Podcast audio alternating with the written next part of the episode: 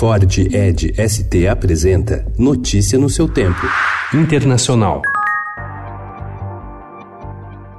Um incêndio matou 14 marinheiros russos em um mini submarino de pesquisa que navegava no Ártico. Segundo o Kremlin, o acidente ocorreu na segunda-feira, quando o submersível fazia um estudo do fundo do oceano. Assim que foi informado, o presidente russo Vladimir Putin cancelou sua agenda e reuniu-se com o ministro da Defesa Sergei Shoigu. Moscou diz que parte dos tripulantes morreu por intoxicação, as chamas foram controladas e o submersível conseguiu retornar ao porto de Sveromorsk. Não há detalhes sobre as causas do incidente, nem registro do vazamento nuclear.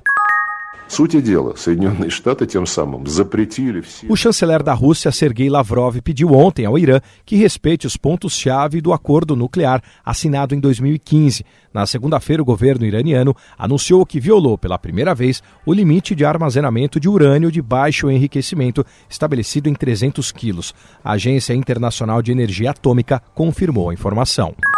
A China condenou ontem a invasão do prédio do parlamento de Hong Kong na segunda-feira, que qualificou como ato de extremistas radicais e pediu sanções penais para os infratores violentos. O governo também condenou a interferência flagrante nos assuntos internos do presidente dos Estados Unidos, Donald Trump, que disse que os manifestantes querem democracia. Em mensagem forte, o porta-voz do Ministério das Relações Exteriores, Geng Shuang, assegurou ontem que os Estados Unidos não devem apoiar aqueles que recorrem à violência e violam a lei.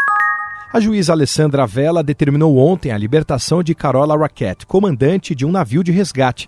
Vela declarou que a capitã alemã não violou nenhuma lei ao furar o bloqueio naval no fim de semana para desembarcar imigrantes. Segundo a juíza, ela estava apenas cumprindo sua obrigação de proteger a vida humana. Carola, de 31 anos, foi presa no sábado após desobedecer às ordens das autoridades italianas e atracar no porto de Lampedusa para desembarcar 41 imigrantes africanos que haviam sido resgatados pelo navio de bandeira holandesa Sea-Watch. Notícia no seu tempo. É um oferecimento de Ford Edge ST, o SUV que coloca performance na sua rotina até na hora de você se informar.